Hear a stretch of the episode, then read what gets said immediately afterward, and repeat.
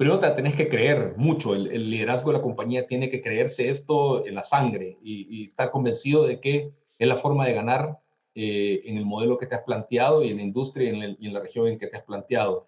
Eh, y vivirlo apasionadamente. Creo que eso te hace, te hace la diferencia y hace que, que, la gente te, te, siga o te termina creyendo y, y, si no, pues también puede que no formen, terminen no formando parte.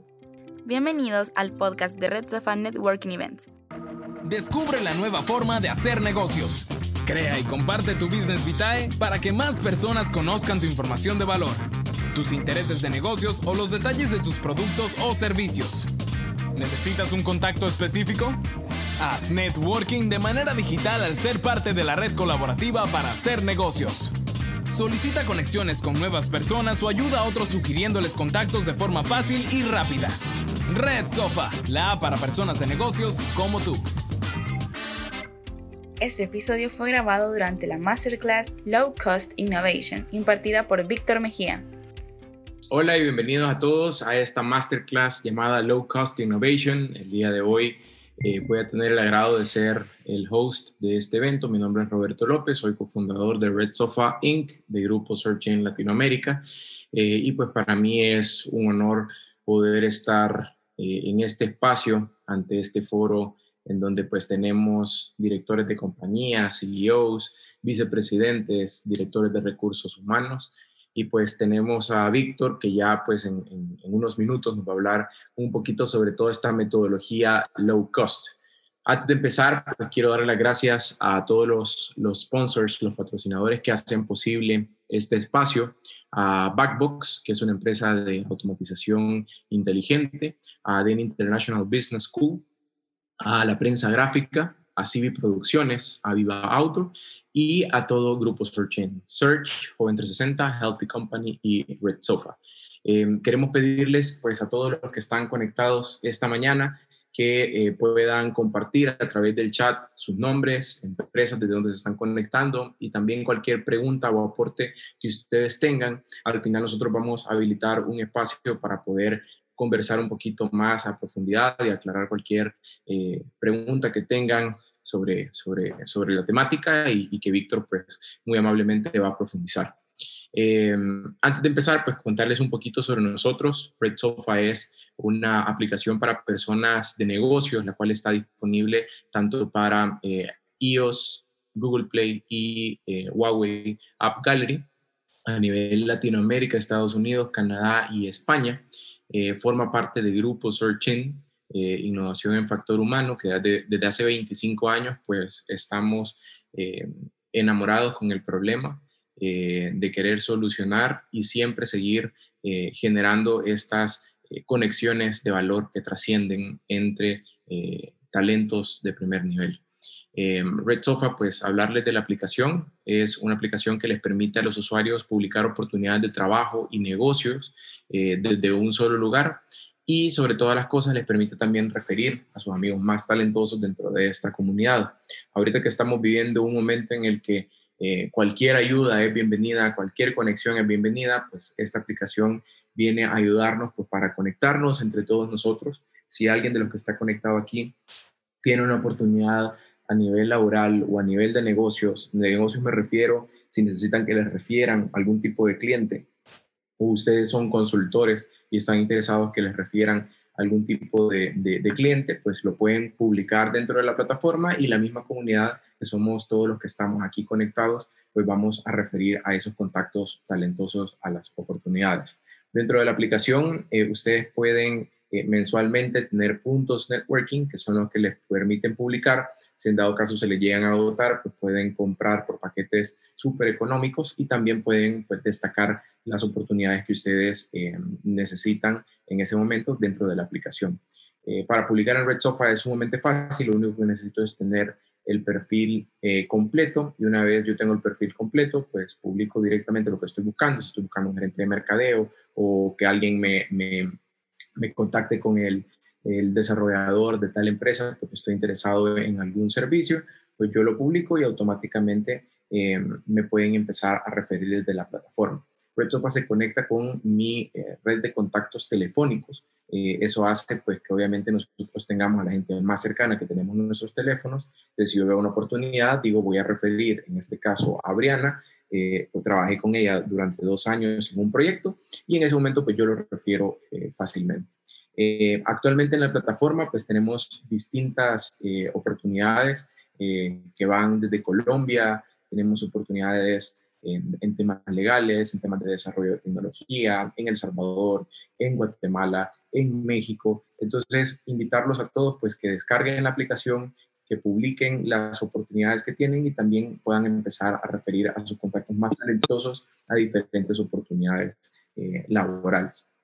La aplicación tiene distintos features complementarios, como por ejemplo obtener toda esta información de mi perfil de negocios con un simple scan, ahora pues, que, que, las tarjetas de presentación es casi quedarse la mano y hay riesgo de contagio, pues eh, esto es sin contactos, sin tarjetas y sin riesgos, pues fácilmente nosotros podemos empezar a eh, intercambiar toda esta información. También la aplicación tiene eh, un organizador de, tareas, de también yo puedo programar visitas que necesito hacer y la aplicación pues tiene eh, integraciones importantes con aplicaciones como WhatsApp, Waze, eh, Uber y em, también Google Maps. Entonces la aplicación está disponible en todo en toda Latinoamérica y los invitamos para todos que la puedan descargar ya. Em, también contarles un poquito sobre Red Sofa Events, que es parte de estas experiencias que nosotros em, estamos generando. Eh, nosotros antes hacíamos los eventos de manera física, en El Salvador y en Guatemala, eh, sobre todo en esos dos países, pero pues ahora con toda esta digitalización nos ha permitido abrirnos a todos los países donde nosotros operamos a nivel Latinoamérica y hemos tenido resultados fascinantes. Hemos eh, logrado hacer foros latinoamericanos con distintos directores de talento humano, hemos tenido también temáticas eh, más soft, como por ejemplo Working Moms, hemos participado en distintas startup sessions, Hemos hecho también eventos en conjunto con, con, empresas eh, sobre transformación eh, digital, e-commerce, eh, legal. Hemos trabajado con Huawei a nivel Latinoamérica también. Entonces, pues todos estos contenidos están disponibles en nuestro, nuestro sitio web para que pues los puedan tener a la mano y también puedan utilizarlos ah, con, su empresa y compartirlos con todos sus colaboradores. Entonces son un poquito de las empresas que han confiado en nosotros en, en lo que van eh, estos tiempos, este, este, tiempo que tenemos de estar operando. Y pues quería principalmente eh, invitarlos a los próximos eventos que nosotros tenemos. Em, esta es una masterclass de transformación digital que estamos haciendo con eh, BTC Consortium, que es una empresa que precisamente trabaja con empresas destacadas en la región, en México, en Guatemala, en, en diferentes países en donde no solamente eh, tienen una metodología de transformación digital, sino que también tienen programas de acompañamiento que son sumamente fuertes. Em, el tema de la transformación digital va más allá de, la implementación de un, de un software o, o, terminar un proyecto, sino que tiene que tener una visión integral. Entonces quiero compartirles este corto video para que conozcan un poquito más y se puedan sumar también a esta masterclass que es el próximo jueves 23.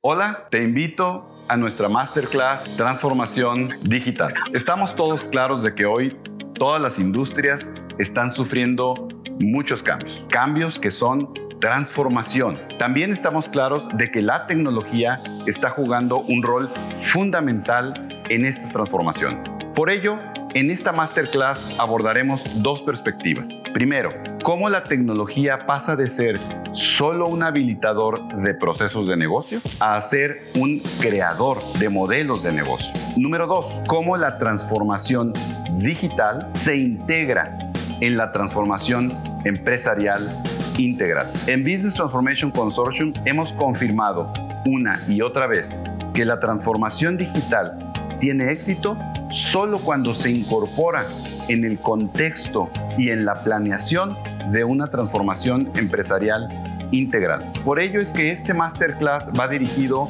al director general, al Chief Transformation Officer, al director de tecnología o Chief Information Officer y a todos aquellos líderes dentro de la empresa que estén llevando a cabo un esfuerzo de transformación digital. Te espero este 23 de julio y te llevarás de este masterclass una metodología práctica, clara y probada de cómo incorporar la transformación digital a la transformación empresarial integral.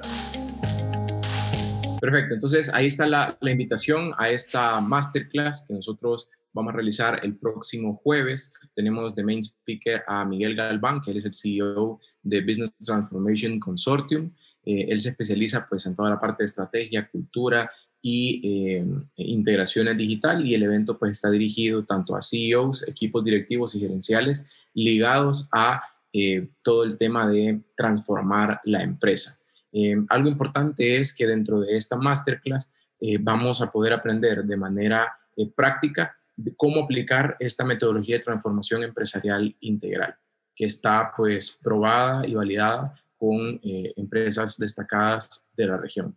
También eh, contarles de Tech Woman, este, este es el evento que vamos a realizar el 30 de julio, es la tercera edición en donde vamos a tener pues eh, también a Banco América, a Star Oficinas, a DEN, a TELUS, a Civi, Viva, la prensa gráfica y Grupo Sorchin, em, en donde este es un espacio que reúne a todas las mujeres que están trabajando eh, y desarrollando su carrera en el mundo tecnológico. Entonces, eh, la invitación para, para que ustedes puedan invitar a todas las Tech Women de sus empresas, la entrada es totalmente gratuita y pueden registrarse en redsofa.events. Al final, de igual, de igual manera, les vamos a compartir toda la información pues, para que ustedes lo puedan compartir con sus colaboradores y puedan también reservar los accesos. Y finalmente, en agosto, tenemos un training espectacular que, la verdad que con esto quiero, quiero terminar mi intervención. Eh, vale la pena eh, vamos a tener el evento de Encantador de Clientes por tercera edición. Este año lo vamos a enfocar, este training de Encantador de Clientes, a manejo efectivo de equipos remotos, automatización de ventas en entornos digitales y técnicas de negociación y cierre de ventas ante esta nueva normalidad. Tenemos también este programa virtual de Leading Teams into the New Normal que eh, es impartido por eh, profesores y casos certificados de Harvard entonces, bueno, la invitación está más, más, que hecha. Pueden ver todos los productos que nosotros tenemos en redsofa.events, en donde pues también tenemos servicios de nuestro grupo como pruebas, pruebas eh, psicométricas, tenemos también procesos de placement para que nuestras talent hunters puedan ayudar a fortalecer tu perfil profesional dentro de eh, tu carrera. Entonces, bueno, vamos a entrar ahora de lleno ya con la masterclass de Low Cost Innovation, enfocado a la eficiencia de los negocios, que es powered by Grupo Searchin y nuestros patrocinadores, Backbox, ADEN, la prensa gráfica Civi, Viva y Grupo Searchin. Quiero en este momento presentarles a, a, nuestro speaker invitado del día de hoy. Él es Víctor Mejía, él es Chief Commercial Officer de JetSmart Airlines. Él, eh, pues, es un ejecutivo con más de 20 años de experiencia en el desarrollo de aerolíneas en América Latina. Es fundador y actual Chief Commercial Officer de JetSmart Airlines, un ultra low cost eh, career en expansión en todo Sudamérica. La verdad es que eh, he tenido la oportunidad de estar hablando con Víctor y pues se nota que, que, es un, un máster eh, en esta temática de low cost, que como bien estamos platicando, es algo que es sumamente reconocido en todo este ambiente de, aerolíneas, pero también es un modelo que fácilmente nosotros podemos llevar a distintas industrias. Así que, Víctor, en este momento voy a eh, dejar de compartir pantalla para que tú puedas eh, compartir eh, la presentación y podamos ya empezar de lleno. Así que bienvenido, Víctor, y los dejo en buenas manos. Solamente comentarles, tenemos más de 100 personas conectadas en este momento, así que todos son más que bienvenidos. Adelante, Víctor. Gracias, Roberto. Muchísimas gracias a Red Sofa y al grupo Searching por darme la oportunidad de, poder compartir con, gente de diferentes países industrias un poco este, este tema del modelo low cost que a mí me es apasionante. Como, como tú mencionaste, he estado en, el mundo de la aviación ya 20 años y por convencimiento eh, terminé eh, en este momento metido de cabeza en un proyecto low cost, convencimiento que es un modelo que ofrece muchísimas, muchísimas ventajas y eh, estratégicas para la compañía que, lo adopta. Eh, y el desafío del día de ahora es poderlo compartir de una manera que nos abra diferentes opciones para otras industrias más allá de la aviación. Eh, en el mundo ya esto se comenzó a expandir a otras industrias de hace mucho tiempo, ya vamos a ver, y definitivamente despierta un interés en, y espero que así sea durante, este, durante este webinar, que despierte un interés en diferentes eh, eh, personas, industrias o áreas de compañía donde podemos tomar algunos de estos conceptos y crear una verdadera ventaja competitiva para la compañía en la que trabajamos o en la que somos fundadores o dueños. Así que comenzamos, invitarlos a que comencemos. Creo que siempre es bueno comenzar buscando en la historia. Eh, y, para eso, quizás irnos bastantes años atrás y pensar eh, una de las primeras innovaciones que podría considerarse que tienen un poco de, de, empresa, y es en la manera en que se hacían los libros. ¿sí? Hasta en el año 1436, Johannes Gutenberg inventa la imprenta. ¿sí? Hasta entonces los libros eran hechos a mano por monjes, eran eh, de una manera laboriosa y eran casi que piezas de arte. Eh, y lo que resultó después de esta innovación, que hizo que el costo bajara de producción y que los libros se pudieran hacer más rápido, fue que en cuestión de pocos años, ya para 1500, estamos hablando de 64 años después de la invención de la imprenta, ya se habían impreso 20 millones de libros. Y esto eran más de todos los libros que se habían producido en la historia de la humanidad hasta esa fecha. Y eso fue una, una innovación que baja el costo y que tiene un impacto directo en cómo se hacían las cosas en esa, llamémosle, en ese rubro. Otro caso que pues creo que muchos hemos escuchado hemos leído hemos visto es la creación del modelo T de Ford. En 1908 aplica eh, el, el, ensamblaje móvil, ¿sí? Y se casa con un concepto importante que es intercambiar variedad por costo. Sí, se, vamos a tener menos variedad en el tipo de, modelos que vamos a tener o en, las eh, opciones que vamos a dar, pero vamos a bajar el costo. Y, esta reducción en costo importante es que se tradujo en precio. Eh, y eso hizo que eh, una enorme cantidad de la población que estaba anteriormente fuera de este rubro entrara a poder consumir este producto, en el caso de este el modelo T. También se dice de que era famoso porque Henry Ford decía que el, que el, cliente podía escoger el carro del color que quisiera siempre y cuando este color fuera el negro. Eh, y curiosamente también el negro era en aquel momento, eh, no sé si todavía, pero el color que más rápido lograba secarse, reducía el tiempo y reducía el costo también. Otra pieza de historia importante, ya más reciente, es cuando eh, Dick y Mac McDonald reinventaron el restaurante. Sí, y, se inventaron una forma diferente en la cual incluso el cliente era parte del proceso para reducir costo. Y vienen y, montan un, restaurante en aquel momento eh, eliminando los menús, ya no, ya no van a estar impresos, sino que se van a ver en, en un cartel no van a haber meseros, los clientes van a ser, como mencioné anteriormente, partícipes del proceso, van a llevar la comida del mostrador a la mesa, incluso al final puede que hasta la limpien. No van a haber cuchillos, no van a haber tenedores. Eh, y bueno, van a comer con las manos. Era casi que una revolución en aquel momento. También importante, esos ahorros en ese momento fueron trasladados al costo también. Es un, un producto que tuviera una, una buena calidad, que fuera un producto satisfactorio para el cliente, pero con un precio que fuera accesible a la mayoría. Estos son como viendo, viendo ejemplos un poquito en historia. Más adelante vamos a hablar ya de cómo está pasando ahora en diferentes industrias, ejemplos de compañías que han aplicado el modelo low cost. También me gustaría compartir algunos conceptos, creo que son importantes y estos eh, también reflejan un poco el espíritu del, del modelo como tal. Eh, Low cost es un modelo de negocio que se enfoca en la creación de valor mediante la reducción del precio y de venta apalancando en eficiencia llevada a todos los ámbitos de la empresa. Eh, low cost no es una imitación barata, al contrario, es una verdadera innovación en la cual se genera una nueva propuesta de valor soportada por un nuevo modelo operativo. No se trata solo de o de bajar costos arbitrariamente que pudieran dañar la calidad del producto. Por ahí hay un ejemplo de que no se trata de bajarle el, costo a la pizza quitándole el queso, por ejemplo, eh, sino que encontrar un modelo operativo diferente que, que haga que sea este más eficiente y eso sea traducido en precio. Otro concepto es que low cost ofrece un producto básico, funcional, sin extras, pero de la misma o en algunos casos mejor calidad que el producto tradicional equivalente. ¿Sí?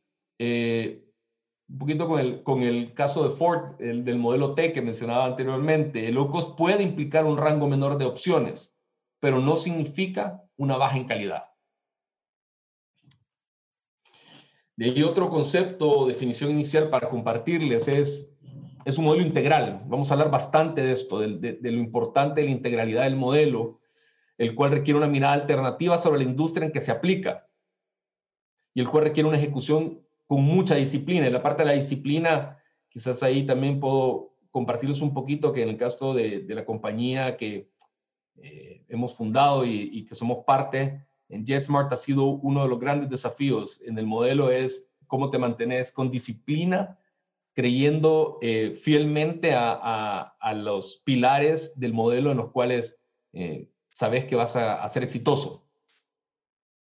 Los modelos de negocio tipo low cost están basados en un modelo integrado con opciones radicales. Ese modelo integrado de opciones radicales va a ser el centro de la presentación del día de ahora, en el cual eh, vamos a ir explorando cada uno de los, de los de las áreas de este y vamos a ir también viendo ejemplos de empresas que que han, que han profundizado en esas áreas quizás un poquito compartir la agenda del día de ahora. Tenemos una, un arranque con introducción y conceptos generales, que son los que acabamos de ver, para despertar un poquito el interés o, o ver la, el, la, dimensión de lo que el modelo, de lo que el modelo abarca. Eh, también vamos a hablar, y esta es la parte central de la presentación, es cómo construir la propuesta de valor y el modelo operativo del modelo low cost.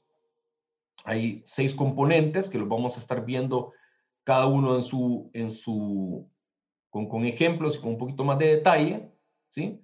Después de haber visto y explorado el modelo y, visto sus diferentes componentes, vamos a, quería compartirles un poquito de ejemplos, ideas de cómo implementar low cost marketing, una de las áreas en las que estoy, cual estoy directamente involucrado y, nos sentimos muy orgullosos de lo que hemos logrado y, y la mirada, mirada alternativa que le hemos, le hemos dado a esto. Vamos a hablar un poco de esto también.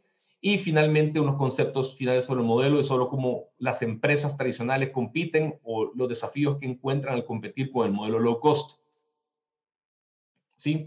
Así que entramos al, al modelo como tal y son tres componentes que forman parte de la propuesta de valor y tres componentes que conforman parte del modelo operativo. Eh, en cuanto a la propuesta de valor, comencemos por quizás uno de los temas más importantes, que es el cliente como tal. El modelo low cost eh, trata de definir claramente su segmento target, el cual, eh, por la naturaleza del modelo, va a ser un segmento de clientes muy sensibles al precio, ¿sí? Y por ende, entonces, vamos a delimitar el segmento claramente, poderlos identificar y no es un one size fits all, no es una, una opción de que, bueno, vamos a apuntarle a todo el mercado y también al, el, el, la disciplina, aquí comienzan los conceptos de disciplina, decir, bueno, yo me debo a este segmento del mercado. Importante que, pues, conozcamos ese segmento y que sepamos si el volumen de, de, ese segmento, lo que consume o la cantidad de personas que lo conforman, pues son suficientes para cumplir con los planes y las proyecciones eh, de ventas y financieras de la compañía o del proyecto que estamos emprendiendo. A este segmento hay que conocerlo muy bien, hay que entender sus prioridades y cuáles son sus decisiones económicas. ¿Sí? Eh, el enfoque en este segmento de mercado eh, puede ser muy beneficioso si no ha sido debidamente atendido en el pasado o no ha sido atendido del todo, probablemente. Las personas han estado ahí marginadas de la categoría y no han estado necesariamente eh, consumiendo o siendo parte del grupo de consumidores de, ese producto o servicio. Tiene mucho valor crearse su propia cancha. Eh, cuando uno está trabajando con esos segmentos que han sido desatendidos, eh, casi que se pueden establecer unas nuevas reglas del juego de la categoría con ese consumidor y vamos a hablar un poquito más de ejemplos en, ese sentido. También el modelo busca lograr tanto una cuota de mercado, pero sobre todo también es muy importante cuando, se, cuando, cuando el segmento de mercado ha sido desatendido, es eh, dado que el precio se baja fuertemente, hablar de hasta de 35, 40% de, de reducciones en precio, que el mercado se incentive y crezca a doble dígito eh, de manera sostenida por mucho tiempo y sea el combustible de crecimiento de, clientes para la compañía que lo está aplicando. Aquí voy a comenzar con un ejemplo y, me voy a permitir hablarles un poquito de JetSmart, que es la aerolínea a la cual formo parte orgullosamente del año 2016, donde la fundamos un grupo bien pequeño de personas en, basados en Santiago de Chile, donde me encuentro ahora, con un enfoque eh, de una aerolínea que cubra todo Sudamérica, un proyecto de más de 100 aviones, eh, los cuales eh, ya comenzaron a llegar. Nosotros arrancamos la compañía de cero en 2016 en julio y en julio del 2017 ya estamos operando, estamos volando ya nuestros primeros vuelos comerciales. Comenzamos primero con, con un avión, bueno, rápidamente escalamos a cinco aviones en los primeros meses y posteriormente han venido, siguen llegando la flota y hemos seguido abriendo países y hemos seguido abriendo operaciones en, domésticas, no solo en Chile, también en Argentina, por ejemplo. Y bueno, tenemos, tenemos una, una visión de un negocio eh, que cubra todos los países de Sudamérica, como les digo, 100 aviones y transportar 100 millones de personas. Eh, comenzando con las manos eh, desde cero. la verdad que el camino recorrido hasta ahora en estos cuatro años ha sido fascinante. Hemos ido explorando, somos parte de, de, un grupo inversionista, un, un, private equity fund, se llama Indigo Partners, es un eh, grupo de inversión especializado en, en, la aviación de ultra bajo costo.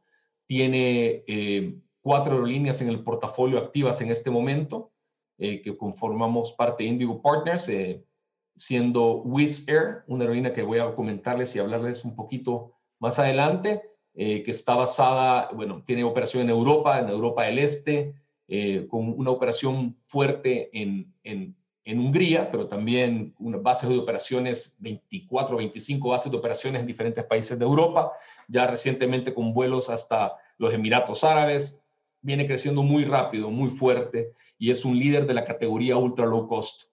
Eh, definitivamente, y un ejemplo a seguir para, para, nosotros en JetSmart. Tenemos mucha relación con ellos, hacemos mucho benchmarking, los visitamos, eh, intercambiamos mucha tecnología y, procesos, aprendizajes. Eh, también está la aerolínea Frontier en Estados Unidos, en, basada en Denver. Frontier también es una aerolínea de alto crecimiento, modelo ultra low cost, que, que pertenece a Indigo Partners, con quienes también tenemos mucha relación y una aerolínea que opera en Centroamérica también, que es Volaris, con una base fuerte e inicio de, operaciones en México. Eh, forma parte de Indigo Partners y con quienes también estamos muy cerca y tenemos el gusto de poder intercambiar eh, conocimientos. Hablando de, de, los elementos low cost, hay muchos elementos low cost eh, de los cuales se pueden hablar y que JetSmart pues ha adoptado, les podría decir yo, la inmensa mayoría, si no es que todos de ellos en su modelo operativo. En esta parte de la presentación voy a hablarles un poco más del cliente como tal, porque ese es el elemento de la, propuesta de valor de la cual estoy hablando en este instante. Pero decirles que nuestro enfoque absoluto es en productividad y en eficiencia, eh, para tener el costo más bajo posible. ¿sí? Obviamente con un enfoque primordial en seguridad, el cual no entra en ningún momento en, en discusión ni, ni, se ve amenazado, todo lo contrario, es el valor número uno de la compañía, pero una vez la seguridad eh, se establece como la base y fundamento de todo, eh, son, llevamos eh, muy, al, muy al extremo en las posibilidades de ahorro de costo en las áreas especialmente donde consideramos que el cliente, nuestro cliente meta, no necesariamente lo valora, o, o más importante aún, no necesariamente está dispuesto a pagar más por recibir ese beneficio que sí tiene un costo. Pero hablando de cliente, eh, nosotros nos hemos dedicado y hemos eh, montado una marca y una operación eh, pensando en el segmento de mercado C3, que es la clase media aquí en Chile, que es la inmensa mayoría de, la población, también en varios países de, de Sudamérica. hemos creado una marca muy cercana con dedicación a personas que nunca han viajado por avión. Vamos a compartir un poquito de eso ahora, pero es, para que tengan una idea también, Chile es un país largo, bastante, eh, y muchas personas todavía se, se, transportan, menos que cuando comenzamos, pero todavía en, en bus o en auto, eh, más que en aviones. Se consideró cuando comenzamos las evaluaciones que hicimos que solo un 7% de, la, de los viajes se hacían en avión y un 93% de los viajes en Chile se hacían por bus. Estamos hablando que trayectos de 24, 25, 30 horas para llegar a destino, casi que sos una persona diferente cuando te bajas del bus. Em, así que nos dedicamos nuestra marca y nuestra operación pensando en este segmento de mercado, ¿sí? Gente que nunca se había subido un avión, había que enseñarle y hablarle y acercarle la marca y decirle, mira, no, no solo el precio ha bajado, sino que también es más simple y más fácil para que puedas usar este medio de transporte, desmitificarlo un poquito, considerando que la palabra jet set nació cuando la aviación era un lujo y los que viajaban en jet eran las personas que tenían el mayor eh, poder adquisitivo. Ahora eso completamente ya no es así y, parte de nuestra labor es acercar la marca de esa manera eh, al segmento target. Operamos vuelos no tradicionales entre ciudades no conectadas previamente. Nos, en este momento, eh, claramente por la, la, situación de la pandemia, nuestra operación está reducida, no es la misma que teníamos anteriormente, pero Igual, actualmente más de 40% de nuestra operación está dedicada a conectar ciudades que no pasan por la capital, que no están pasando por Santiago, que no es algo normal, en no era algo normal en la, en la aviación anteriormente, todo estaba concentrado desde y hacia Santiago. Eh, nosotros encontramos una oportunidad de interconectar ciudades entre las diferentes regiones del país y, y esto de verdad nos ha, ha, dado mucho éxito, nos ha ayudado como un motor de crecimiento muy importante bueno, tenemos enfoque en una sola clase de servicio, así que el segmento target de nosotros no debe estar buscando, eh, digamos, eh, comodidades extra tradicionales de un segmento que puede llamarlo más business o más corporativo, porque nosotros tenemos una sola clase, eh, muy cómoda, pero una sola clase. Y primordialmente nos debemos una venta directa y hemos diseñado nuestra tienda, nuestro jetsmart.com, de una manera que sea cercana y que realmente sea fácil de usar desde dispositivos móviles y desde pues, directamente el sitio web. También hablar un poquito del segmento target en América Latina. Eh, y, y, cuando uno piensa en poder adquisitivo y ve la distribución de los diferentes países en América Latina, pues llama la atención definitivamente de que el gran grueso de nuestra población se encuentra en eh, y vamos a hablar de, la clase vulnerable y la clase media, no tanto de lo que se considera una palabra un poco fuerte, pero la gente, la clase pobre, digamos, tiene, tiene mucho más limitados eh, sus opciones de consumo, están más ligados a, la base de la pirámide de prioridades y, y creo que, que, cuando hablamos de servicios, bueno, como la aviación o los diferentes servicios que vamos a estar hablando ahora, pues eh, es más un enfoque hacia la clase media y hacia la clase vulnerable, se puede llamar, que son eh, los grandes gruesos de la, población en la, mayoría de países, eh, y donde definitivamente el consumo eh, puede destapar un potencial anteriormente no explorado mediante un modelo low cost. Sí, el residuo, la clase alta conforman porcentajes bien bajos, ¿sí? en la mayoría de países, como pueden verlo, que son donde probablemente haya una mayor propensión a valorar los extras de un producto o servicio y poder y querer y poder pagar extra por ello también, ¿sí? Em, así que esto para que lo mantengamos en mente de que si hay una región donde pudiera ser interesante enfocarnos en un segmento que esté eh, consciente o preocupado por el, por el precio, eh, puede ser esta, ¿no? Como América Latina. Compartirles un poquito de qué pasa cuando enfocas tu empresa en un segmento que tradicionalmente había sido excluido. Papá, ¿cómo se siente dar el avión? Oh, estoy nervioso. Volar se debe sentir como saltar en una cama elástica. Ese vértigo que da en la pancita cuando uno salta. Debe ser como ir corriendo por las nubes. Superman. ¿Como Superman? Así. Desde que soy chica, todos los veranos esperaba que mi mamá me dijera que vamos a viajar en avión. ¿Ustedes son los ganadores? Sí, nosotros somos los ganadores. No había volado antes porque mi familia es numerosa. Estamos haciendo la fila para entrar al avión. Sus pasajes son mucho más económicos, nos permite poder viajar y conocer nuestro país. Nunca pensé ni me imaginé que iba a estar sentada acá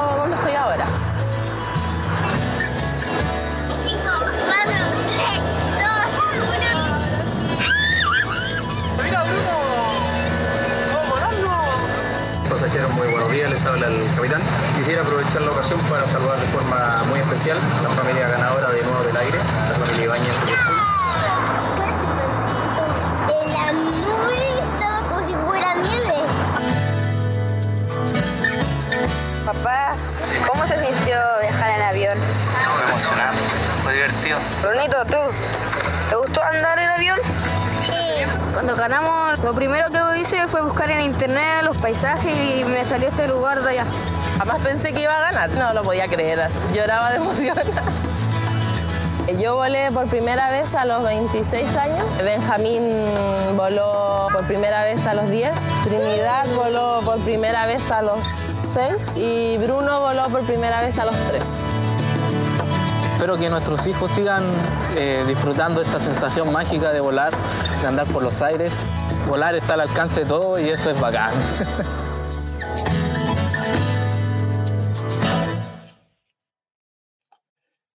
Bueno, eh, sí, quizás comentarles que le- es un caso real. Tuve la oportunidad y el gusto de conocer a la familia Ibáñez Oyarzún en la oficina, los entrevistamos, llevaron a los niños. Eh, y era cuando estábamos arrancando y, y entendiendo mejor el segmento objetivo y confirmando nuestra teoría de que definitivamente había un potencial muy grande, de que en lugar de decir, mira, el mercado es pequeño porque no mucha, mucha gente vuela, es poder pensar es qué podemos hacer y qué, qué puede pasar con el mercado si logramos que todo este segmento y toda esta gente vuele y se incorpore a la categoría. Eh, pues los resultados han sido excepcionales hasta la fecha. Afortunadamente, eh, hemos tenido un crecimiento sostenido de doble dígito, 50%, 60% eh, periodo tras periodo. Eh, definitivamente con, transportando más de 6 millones y medio de pasajeros en estos tres años de, de, de viaje.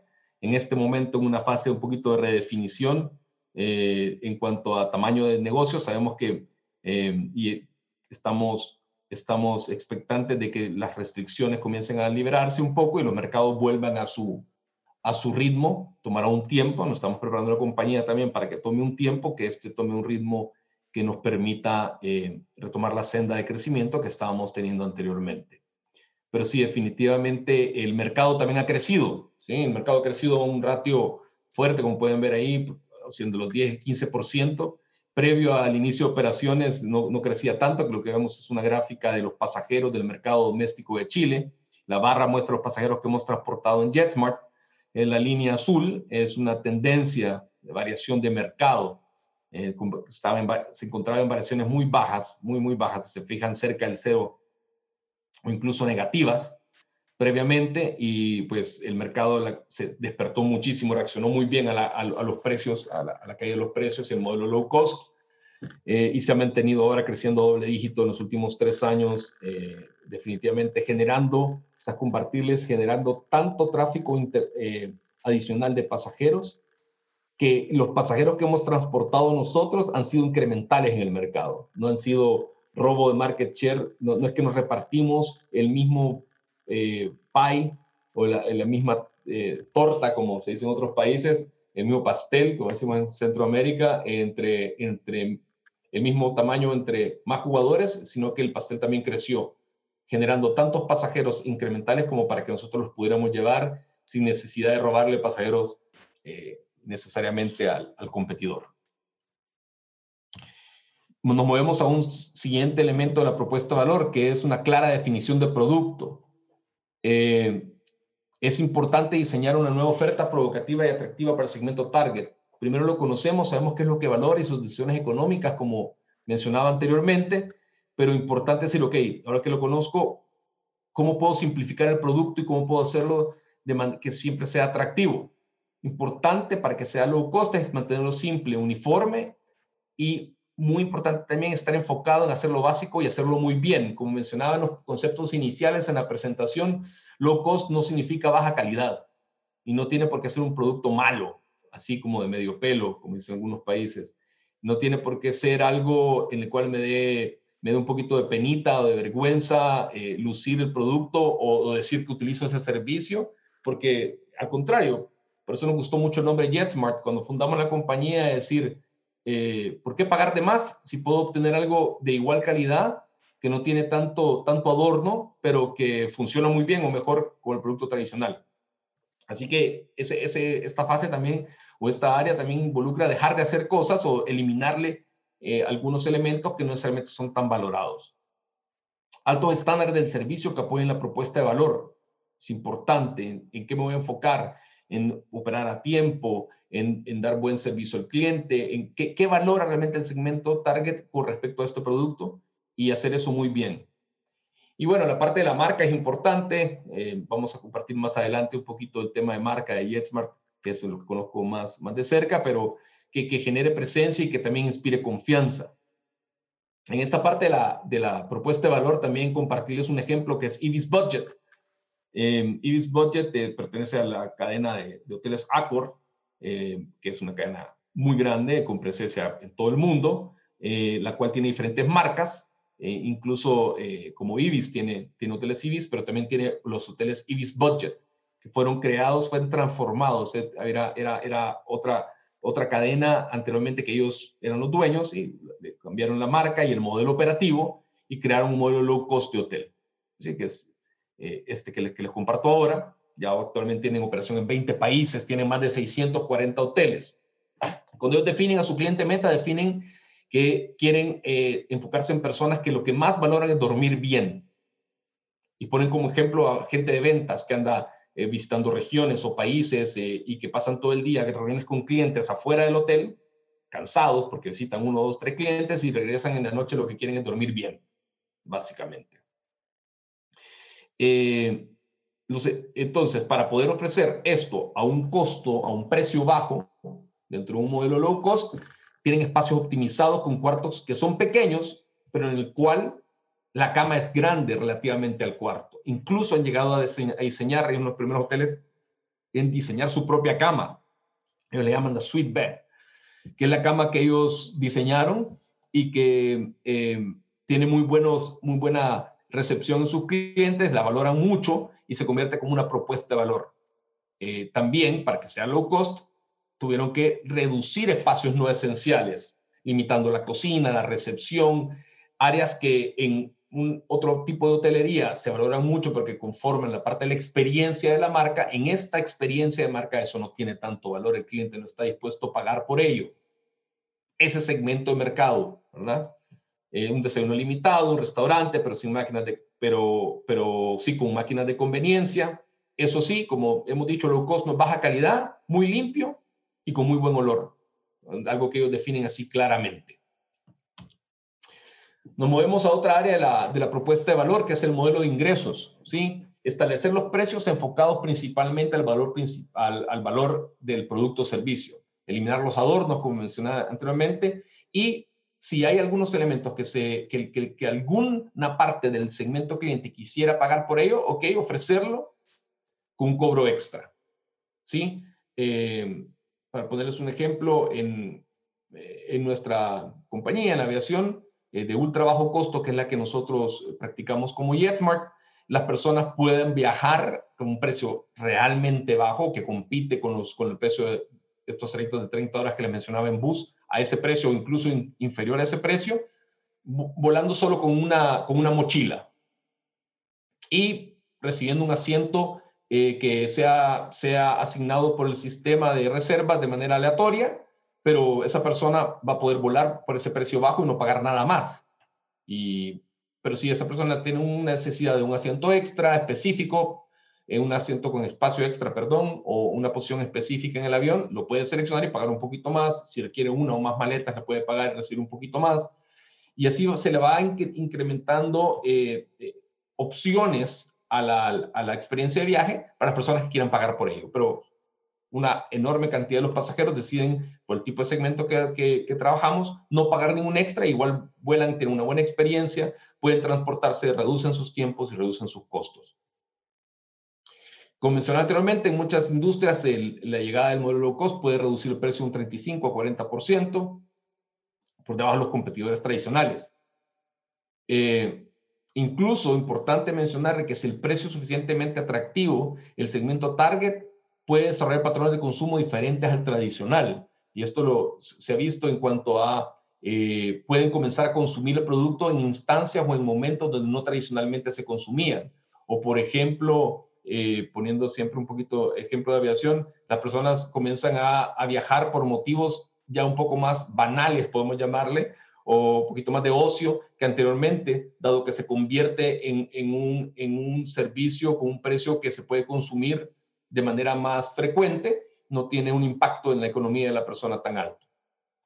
Compartiéndoles aquí un, ejemplo de, de, empresa low cost, saliéndonos del mundo de la aviación también en la parte de los supermercados, los supermercados Aldi, que tienen un inicio en Alemania, Aldi del norte, Aldi del sur, eh, tiene una fundación hace muchísimos años eh, y, y ha ido desarrollando el modelo hasta volverse un referente de la categoría como un supermercado low cost, una operación en 20 países, más de 10.000 locales, y aquí hablando un poquito de qué elementos del modelo ellos implementan, eh, tienen una oferta, podemos llamarle limitada de productos versus los supermercados tradicionales. Se hablan entre 700 y 1000 SKUs, o sea, tipos diferentes de productos versus un supermercado tradicional que pueden dar arriba a los 20 mil, 25 mil SKUs. Eso definitivamente eh, logra que, vendan más calidad, más cantidad, perdón, de un producto específico por metro cuadrado que el resto y les permite negociar mejores precios e incluso exigir algunos estándares de calidad diferentes. Eh, al tener menos SKUs, tienen una supply chain mucho más ágil, eh, lo cual también les permite todo esto, reducir el costo y lo más importante, reducir el precio.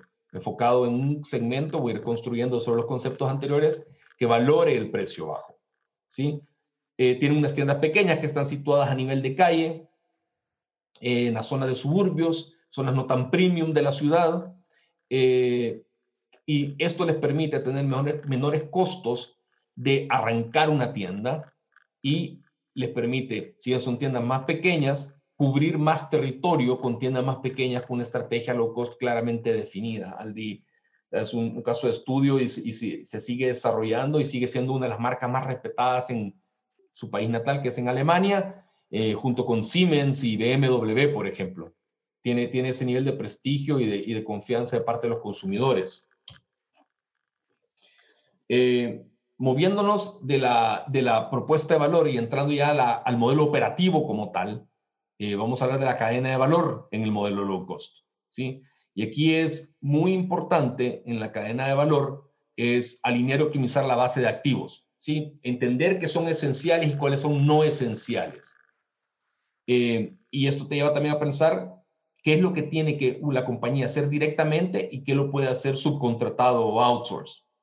Y también, ¿por qué no decirlo? Y muy importante, que no se tiene que, que se debe dejar de hacer, o que no se debe de hacer, porque no, no lo valora nadie, y no porque las otras empresas de la industria lo estén haciendo, eh, tenga realmente aporte de valor y que el cliente quiera pagar por él. Siempre vamos a estar eh, eh, volviendo a ese concepto. Si aporta valor, pero no solo se aporta valor, es, ¿está dispuesto a pagar el cliente por ello? ¿Le interesa? ¿O es solamente un, extra que solo incrementa el costo, pero no necesariamente le permite a la compañía incrementar el ingreso al respecto? En cuanto a esto, también es un tipo de activo y una alta utilización del mismo, mucho enfoque en eficiencia. ¿sí? low cost, decía anteriormente, no es una reducción marginal de precio, no es, eh, o, arbitraria, mejor dicho, de precio, es algo bien pensado que apunta a la eficiencia y a la alta productividad.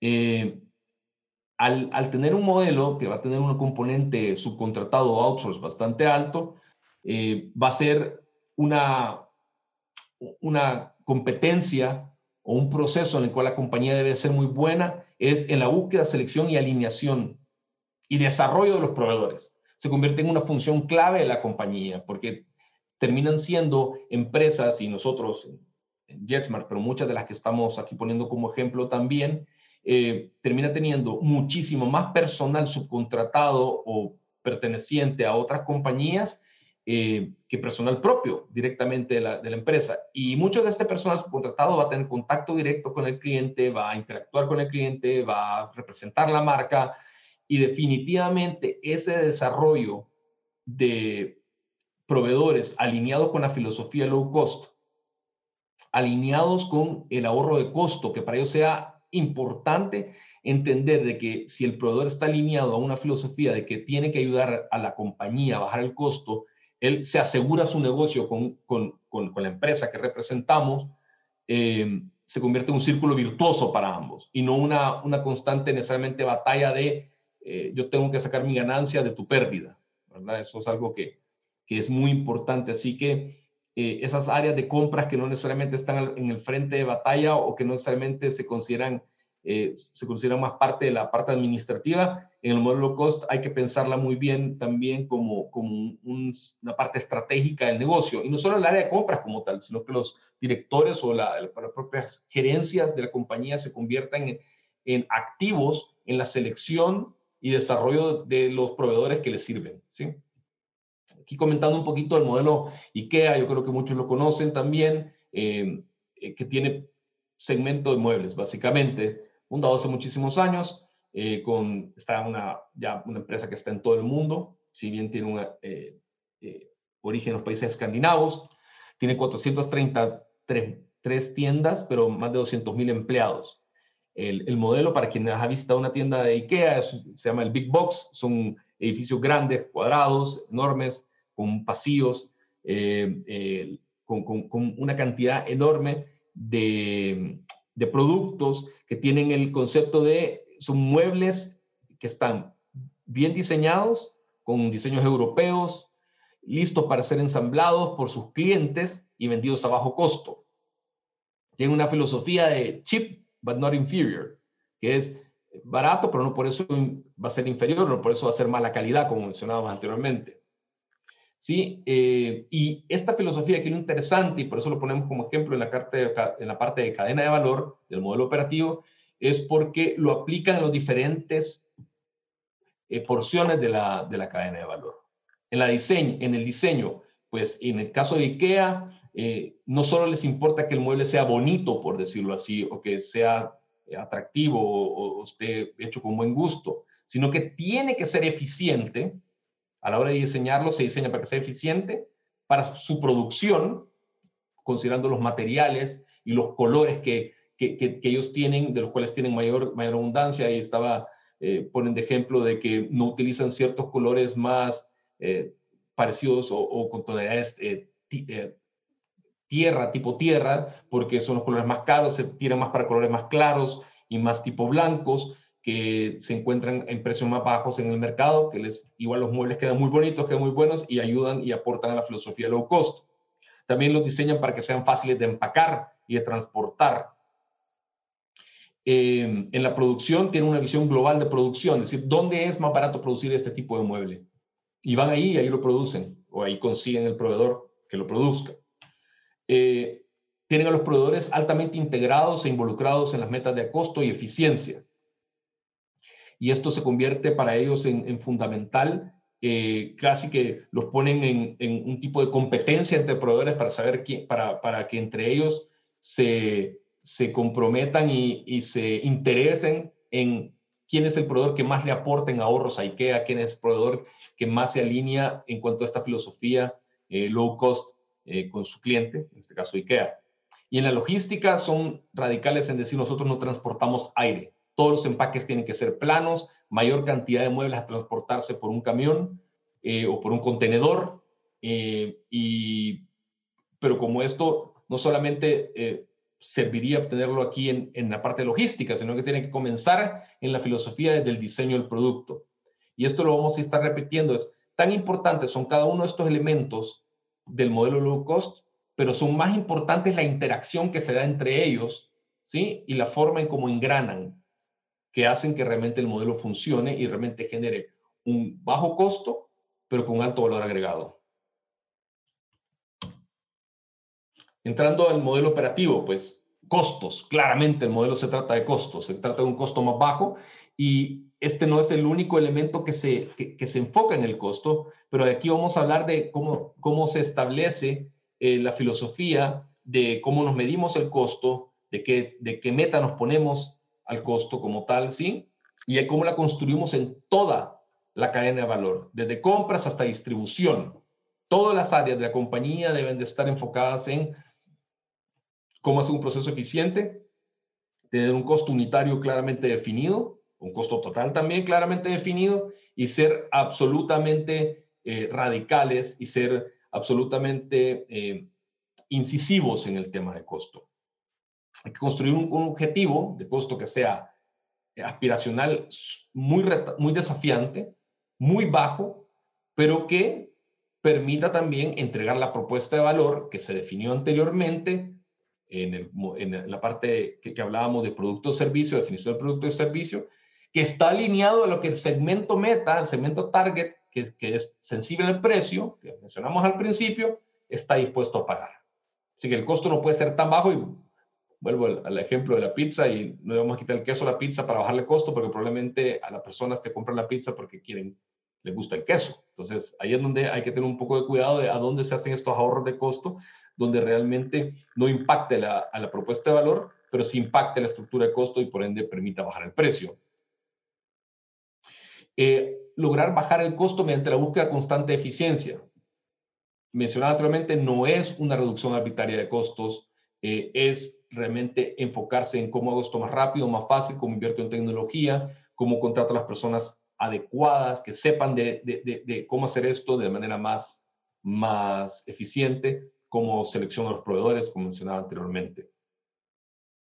Importante también la escala. Muchos de estos negocios se van a basar en escala también. Van a, van a, aprovechar las economías de escala y eh, van a buscar que la mayoría de costos sean variables, ¿sí? Y se establezcan contratos de costo variable que incluso con el tiempo el costo variable como tal, unitario, vaya cayendo conforme el volumen va aumentando. No, no solamente es que el costo fijo se diluya a mayor producción, sino que el costo unitario también vaya cayendo a través de contratos que ofrezcan eh, algunos proveedores eh, que estén integrados en la cadena una estructura variable decreciente con el volumen. Nuestra experiencia en esto es que cuando vas comenzando un negocio de este tipo y cuando vas comenzando a negociar con los proveedores, eh, el, el, proveedor probablemente si tu empresa es pequeña, están haciendo un startup, no tenga tanto miedo a ofrecerte mayores descuentos por niveles de volumen en, en, brackets muy superiores, que es que piensen que probablemente tu compañía no va a llegar.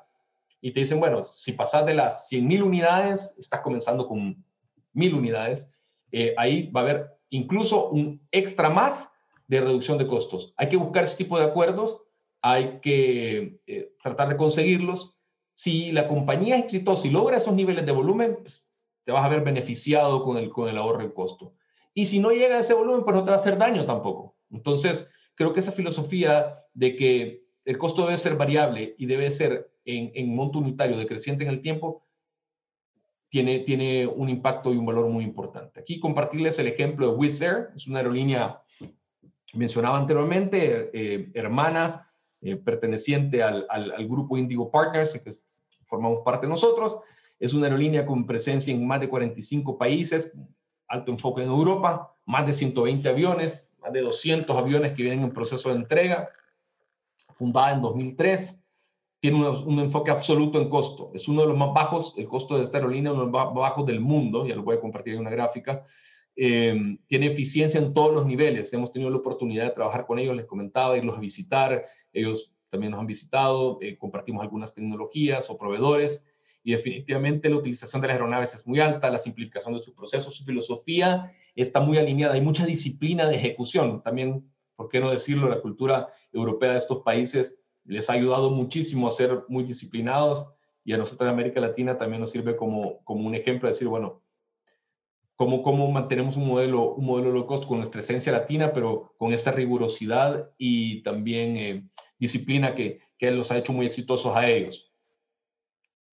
Eh, tienen tercerización en todas las actividades no críticas, o sea, si una aerolínea tradicional tiene 100, 100 eh, empleados directos por cada aeronave, que es una, una, métrica que existe y que más o menos ando por esa, por esa métrica, eh, por esos números, perdón, eh, una aerolínea low cost puede tener menos de 10, o sea, son, son, perdón, menos de 40. Son, son reducciones así fuertísimas de personal por cada avión eh, y cada vez más se, se, se, reducen y, van pensando cómo son más eficientes y más productivos para lograr eh, seguir bajando el costo a un ritmo que no puede ser eh, igualado por sus competidores. De ahí, también tienen un alto porcentaje de rutas no tradicionales, como mencionaba anteriormente, están sirviendo pares de ciudades o países que no tenían servicio de interconexión directa, sino que solo a través de, de conexión, a través de los hubs de conexión tradicionales. Eh, tiene una estrategia de localización de bases muy interesante, se convierten en la aerolínea local de muchos países donde operan. ¿Por qué? Porque basan aviones, contratan pilotos, contratan eh, tripulación de cabina en los países y, esos países que probablemente eran subatendidos anteriormente comienzan a tener una aerolínea local y sienten la marca y la aerolínea como suya propia. Y la propuesta de valor es bien simple, pero algo que llama mucho la atención con ellos, ellos tienen claro que sus tripulaciones son gente joven, amable, dinámica, agradable, eh, que, que tienen un periodo de servicio con ellos y de trabajo con ellos muy corto en su vida. No, se, no Las tripulaciones no, no se busca que estén décadas con ellos trabajando, sino que tengan un, un periodo de su vida y de aprendizaje donde la pasen bien volando, donde la pasen bien trabajando con ellos, pero que saben que dentro de un proceso ellos tienen que ir buscando una, una moverse a otra industria, a otro tipo de trabajo, porque la compañía está va a tener ciertas condiciones que, no, que van a ser relativamente rígidas, como por ejemplo los salarios no son progresivos, sino que van a ser bastante estáticos.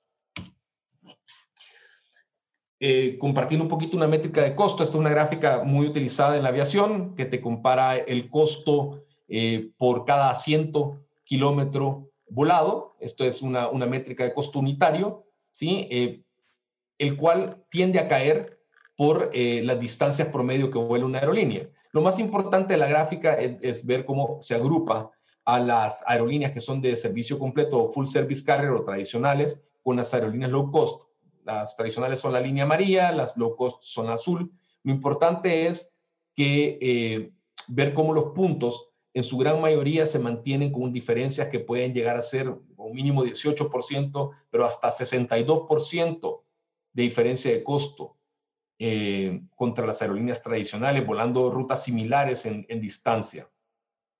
Esto definitivamente le da una ventaja competitiva enorme a las aerolíneas que logran esto, porque pueden lograr una fórmula ganadora en la cual puedan eh, generar un margen operativo vendiendo un a un precio unitario inferior al costo unitario de tu competidor y aún generar tu margen a ti mismo. Esto definitivamente en, en, en la industria de la aviación genera una ventaja enorme y es definitivamente uno de los grandes eh, elementos para, para el éxito del modelo. Incluso, incluso, ¿por qué no mencionarlo también en momentos tan desafiantes como los que tenemos ahora? ¿sí? Eh, todos sabemos que estamos en un momento muy especial donde el modelo low cost definitivamente eh, mantiene y si no incrementa su valor en cuanto a cómo poder eh, pasar la, crisis actual que estamos pasando. Creo que genera empresas más resilientes, eh, que la competencia eh, y ayuda a pasar mejor o sufrir menos durante una, una crisis como la que estamos viviendo por la flexibilidad de los contratos y en un overhead no tan alto y por contratos que permiten adaptarse eh, más rápido, de mejor medida a las contracciones tan violentas como las que estamos viviendo en este momento. Compartirles un par de noticias aquí que han salido de los ejemplos que mencionaba anteriormente. Eh, sobre cómo, estos son noticias de las últimas semanas, en Europa se, se, llama la atención de que Wizards ha anunciado y sigue creciendo y abriendo países y abriendo bases, incluso cuando todo el mundo está viendo qué va a hacer con los aviones o, fuertes eh, o empresas enormes entrando a, Chapter 11 y entrando a preocupaciones muy grandes de, la subsistencia de la compañía. Empresas como Wizard eh, eh, se ve que no solamente van a subsistir, sino que están creciendo y tienen bastante positivas perspectivas en su futuro. También otro artículo de abajo que habla de que Wizard y Ryanair, Ryanair es su principal competidor, no estaba aquí anterior, si se ven, tienen un costo, todos los años compiten, ¿cuál tiene el costo más bajo? Creo que tienen ahí una, un nivel de competencia muy, muy fuerte, lo cual hace que eh, em, eh, empujan mucho la, la, vara, la suben mucho en cuanto a quién es más eficiente versus el otro y eso los hace que el resto les sea muy difícil seguirlos. También compartirles una noticia que salió en unos principales medios de comunicación aquí en Chile hace un par de semanas, donde hacen mención que ante la crisis, eh, si bien todos nos hemos visto afectados, se ha, dado una, una recomposición del mercado en la cual eh, Jetsmar ha pasado a ser el segundo, el segundo jugador del mercado durante estos meses donde hemos estado con mucha presión, hemos logrado sostener nuestra operación poco mejor que la competencia y captar una cuota de mercado superior y que llama la atención que algo dentro, dentro de los momentos que estamos viviendo esto se esté dando. Así que definitivamente tener el costo más bajo y estar enfocado en tener el costo más bajo tiene una ventaja, tiene una ventaja no solo en situaciones normales, pero también en situaciones de crisis como las que estamos viviendo actualmente. El último elemento del modelo operativo es la organización. Definitivamente, eh, la organización y la estrategia de cómo organizamos la compañía debe estar completamente alineada a la filosofía low cost.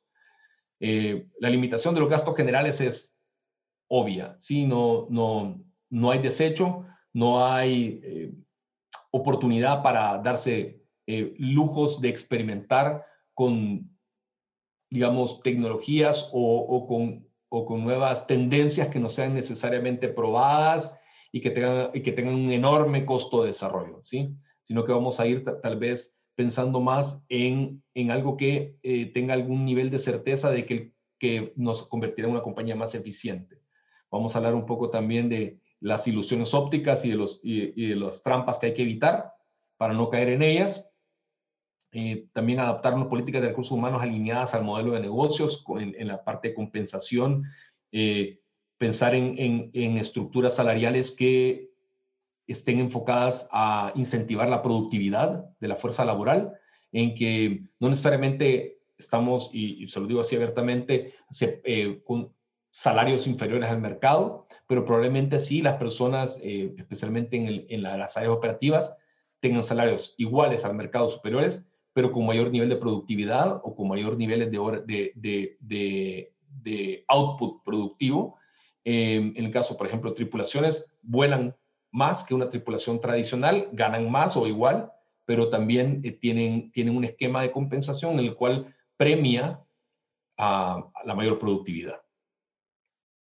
Definitivamente fomentar una cultura visionaria entrepreneur muy más especial e importante todavía si se trata de una startup, la compañía en la que estamos trabajando o para la cual estamos evaluando eh, implementar un modelo de este tipo.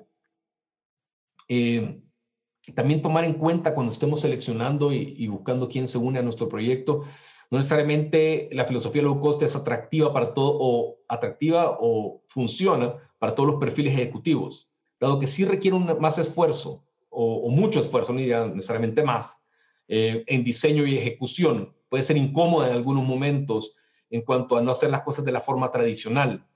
Y eso claramente eh, pues no le va bien a todo, no necesariamente le va bien a todo el mundo, pero sí hay muchísimos eh, ejecutivos y personas en los cuales se sienten atraídos ante el desafío de hacer las cosas diferentes y pues me uno a ese grupo y no me arrepiento de haber, de haber saltado hasta este lado del, del, del modelo de negocio en el cual definitivamente te, te ves forzado a pensar hacer las cosas de manera diferente. El, ejemplo de empresas low cost. Bueno, aquí quizás compartirles que también hay muchas otras categorías donde el modelo se ha, se ha ido desarrollando y se han tomado muchos elementos del mismo para el desarrollo de la compañía. En moda está Sara, eh, tienen alta velocidad en sus productos, una cadena eficiente de logística increíble que hace que sus productos sean productos de una calidad aceptable, eh, con alta rotación de producto y con estar siempre con una velocidad con el mercado increíble, casi que la moda en muchos casos son impuestas por ellos. En el caso de la banca, está Easy Bank en, en Austria, un banco 100% digital, eh, con enfoque a la población, a un segmento más medio de la población, eh, que tiene niveles de satisfacción altos y costos de transacción bien baja, es 100% online, no ves a una persona en este banco. Eh, E-Trade, para mencionar otro aspecto de, de la rama financiera, tiene años eh, comenzó en los 80 y de ahí con el boom que ha tenido con Internet ha sido increíble en los últimos 20, 25 años y ha acercado el trading a las personas, ya no depender de un intermediario necesariamente para poder hacer tus inversiones personales en bolsa o acceso al mercado de capitales a nivel personal. Eh, Huawei, bueno, que mejor que una marca que comenzó eh, entrando por la puerta trasera, no siendo tan vista tan, tan, tan con la calidad o, que fuera un competidor que pudiera llegar a los niveles que ha llegado actualmente, y no solamente en telefonía, donde muchos lo conocemos, sino que en múltiples áreas de tecnología, con una filosofía low cost realmente difícil de emular para el resto. También el modelo se ha replicado en los gimnasios. ¿sí? Aquí un ejemplo, hay varios, pero aquí hay un ejemplo de una cadena eh, base en Inglaterra que se llama The Gym, que he ido comprando otras cadenas de gimnasios low cost, donde hay poco personal, donde hay eh, mucho enfoque en las máquinas, tener buena tecnología, buena maquinaria, espacios reducidos, pero cercanos a las personas, eh, que sea fácil de fácil acceso.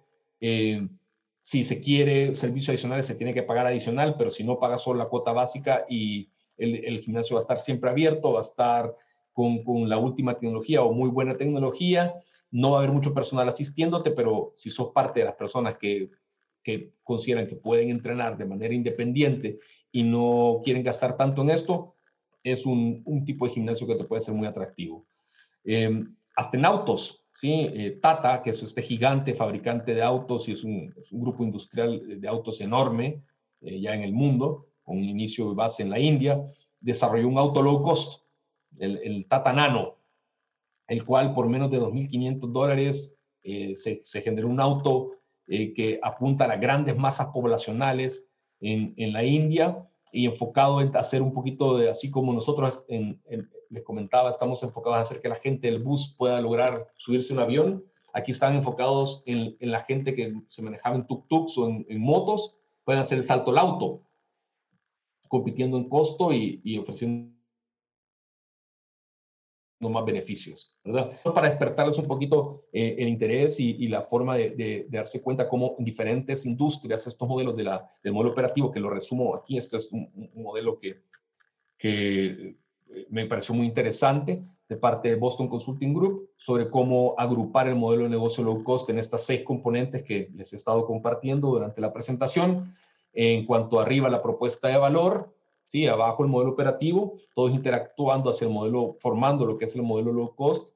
Eh, importante y no me voy a cansar de decirlo, no se trata solamente de hacer ahí como una escoger, escoger un elemento porque me gusta más y el otro me es incómodo, eh, probablemente no va a ser tan efectivo el producto final en cuanto a la reducción de costo y la eficiencia que la compañía va a lograr si solamente nos enfocamos en, un, en, en, en uno de los elementos que me sea el más cómodo, digamos. Eh, así que por ese lado, eh, este como es un, un, resumen de esta parte de la presentación en cuanto yo mencionaba de un modelo integrado con opciones radicales, ¿sí? Eh, y aquí es donde, donde, donde, donde, le pone el desafío grande a la administración es a dónde me sitúo en cuanto a estas opciones radicales para profundizar en cada uno de estos elementos del, del modelo. Nos movemos a, a, la parte de low cost marketing. Aquí un poquito, una parte un poquito menos podemos llamarle técnica o, o eh, un poquito más creativa, ¿sí? donde estamos directamente involucrados en, en, mi persona y pues con mi equipo directo de trabajo también. Esto es una de las áreas que manejamos, que es la parte de marketing e-commerce de, de, nuestra compañía. Y aquí ya voy a hablar un poquito más de nuestra experiencia, donde tenemos más acceso y creo que hay buenos aprendizajes en esto. Decirles de que eh, nuestro enfoque es traer tráfico al sitio web. Tenemos una sola tienda, es jetsmart.com y entramos a países donde la marca nunca se ha escuchado, no se conoce de nosotros y tenemos que darnos a conocer. Y esto, y por qué no decirlo, con con un presupuesto de, marketing que puede ser hasta nosotros eh, con las marcas que competimos eh, en cuanto a consumo masivo o que compartimos espacio de aire o espacio de medios, no necesariamente aviación, estoy hablando de aviación, pero sí de las otras categorías, Eh, nuestros niveles de inversión son, lo que nosotros invertimos en un año, ellos los invierten en, una semana a veces, o en un mes. Eh, y contra ellos, eh, en cuanto al espacio de consumo de las personas o de atención, estamos compitiendo. Y lograr un share of voice en esas condiciones ha sido un desafío muy grande para traer tráfico a nuestro sitio web, porque definitivamente primero la marca, es una marca joven y nueva, tiene que llegar a la mayor cantidad de la población posible. Esto también hemos ido desarrollando una habilidad especial a estar atentos a la contingencia, ¿sí? Eh, hemos desarrollado un, pilar muy activo en esta parte que nos eh, ayuda a estar pendientes de esa fecha especial en el año que está pasando, eventos sociales, alguna, algo que surge de un día para otro y que se convierte en, en un trending topic o algo que a la gente le interesa, cómo nosotros podemos subirnos sobre esa sobre esa tendencia y generar eh, nuestro propio concepto creativo de comunicación o de, o de promoción eh, que se suba sobre la ola de esa, de esa, de esa tendencia y nos sirva como una excusa para, para comunicar. Eh, y, y, esto ha resultado para nosotros ser tremendamente exitoso en dar a conocer nuestra marca y posicionarnos como una, una marca que generalmente las aerolíneas tienden, y por un tema más, más histórico, a ser marcas que por, dar un sentimiento de, de, lujo y de placer de volar y un poquito de, de darle un, generar este mito de, lo fabuloso que es volar. Volar es bonito, la verdad, y no, pero, pero, pero el verdadero propósito es viajar, el verdadero propósito es llegar al final, llegar a tu destino y gozar de lo que quieres hacer en el destino, ya sea en vacaciones o, o un negocio que vas a a cerrar o visitar a tus familiares. Ese es el verdadero propósito, no estar necesariamente en un avión sentado y saboreando las delicias de la comida de avión, que definitivamente todos sabemos que no es, no es, tu, no es tu gran fuerte. Eh, así que hemos creado una marca que es más cercana en ese sentido, que es un poco más, eh, eh, digamos, se, se, quita un poquito el, no, no tenemos la persona de, de traje y corbata sentado en el asiento de clase ejecutiva, porque no tenemos clase ejecutiva, sino que mostrando que esto está al alcance y cercano de todos. También eh, hacemos mucho énfasis en tener un apalancamiento en los medios de prensa eh, que nos ayuden a potenciar las noticias que vamos generando o, las, las ideas creativas que vamos saliendo que se conviertan en noticias. Ha sido un desafío muy grande, ir seleccionando en cada país quién es nuestro aliado en la parte de relaciones públicas, que que se alinea esta filosofía y nos ayuda a maximizar estas acciones. Entonces, vamos a, quizás compartirles desde cómo nació la marca y cómo lanzamos. Teníamos que lanzar la marca en julio del 2017 para que los aviones, el avión ya había venido, estábamos pagando renta, había que ponerlo a volar, pero no podíamos volarlo con asiento vacío, así que había que hacer un, generar un impacto fuerte y traer una marca desconocida completamente a una categoría dominada por un jugador especialmente muy muy presente eh, y había que, había que entrarle con los tacos de frente. Así que, bueno, y con poco presupuesto, ¿por qué no decirlo? Que, era, que, era, que es uno de los grandes desafíos que el modelo te establece. Así que decidimos hacer lo que les vamos a compartir actualmente, aprovechándonos de cierta contingencia que había sucedido en los meses anteriores sobre aerolíneas, y más de alguno ha escuchado esto o lo ha visto o se ha visto beneficiado de que una aerolínea se equivoca al publicar un precio y sale a la venta boletos realmente a precios baratísimos para ir a lugares que tradicionalmente son caros y posteriormente la aerolínea sale diciendo que se equivocó, que, que este no era el precio que querían vender, que disculpan, a, que van a devolverle la plata a los clientes, pero que no pueden honrar esos pasajes a esos precios tan bajos. Y eso es real. Y había sucedido aquí en el país, aquí en Chile anteriormente, unos meses antes, por aerolíneas internacionales. Protección al consumidor entró, se convirtió en noticia, fue un tema ahí un poquito polémico. Entonces, aprovechando de esto, creamos el concepto que les voy a, compartir ahora. En un mundo de sillones de aviones y destinos, aún quedan muchas personas que nunca han volado. Por eso JetSmart, la nueva aerolínea que te invita a volar Smart, decidió lanzar en Chile una venta especial de 30.000 pasajes a solo Luca. Y para promoverla se nos ocurrió una idea bien smart. Pescar el WhatsApp y mandar un pantallazo. Y cuando todos pensaron que nos habíamos pifiado, en nuestro sitio cacharon que no.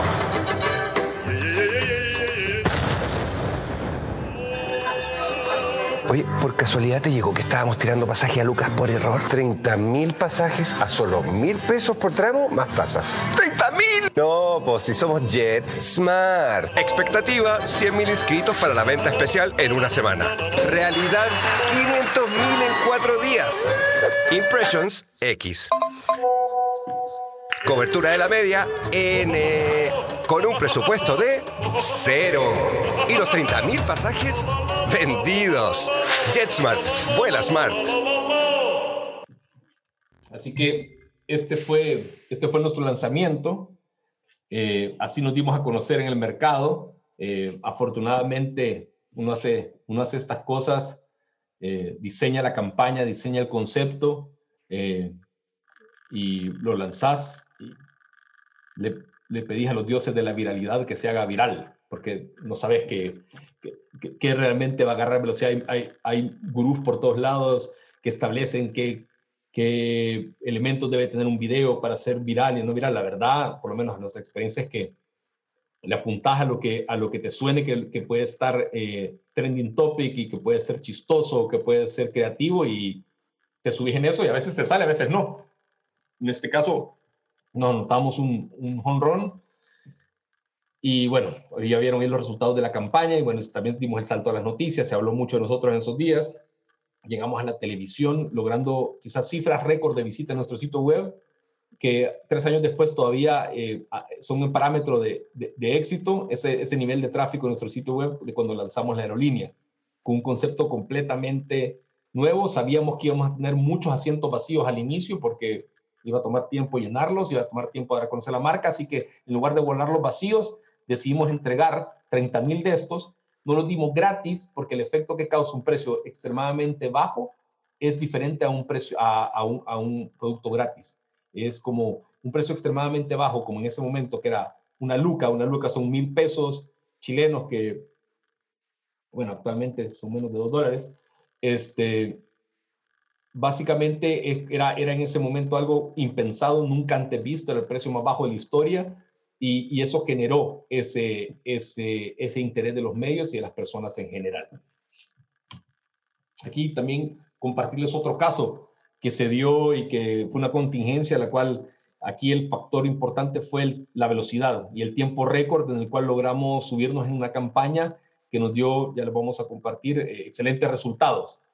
No sé si en muchos países tengo entendido que algunos llegó eh, durante esos días, esto fue en enero del año pasado, eh, un video, eh, se convirtió en viral, aquí en Chile definitivamente mucho, eh, de, un, de, un, niño con su, con su periquito australiano que se llamaba Chimuelo.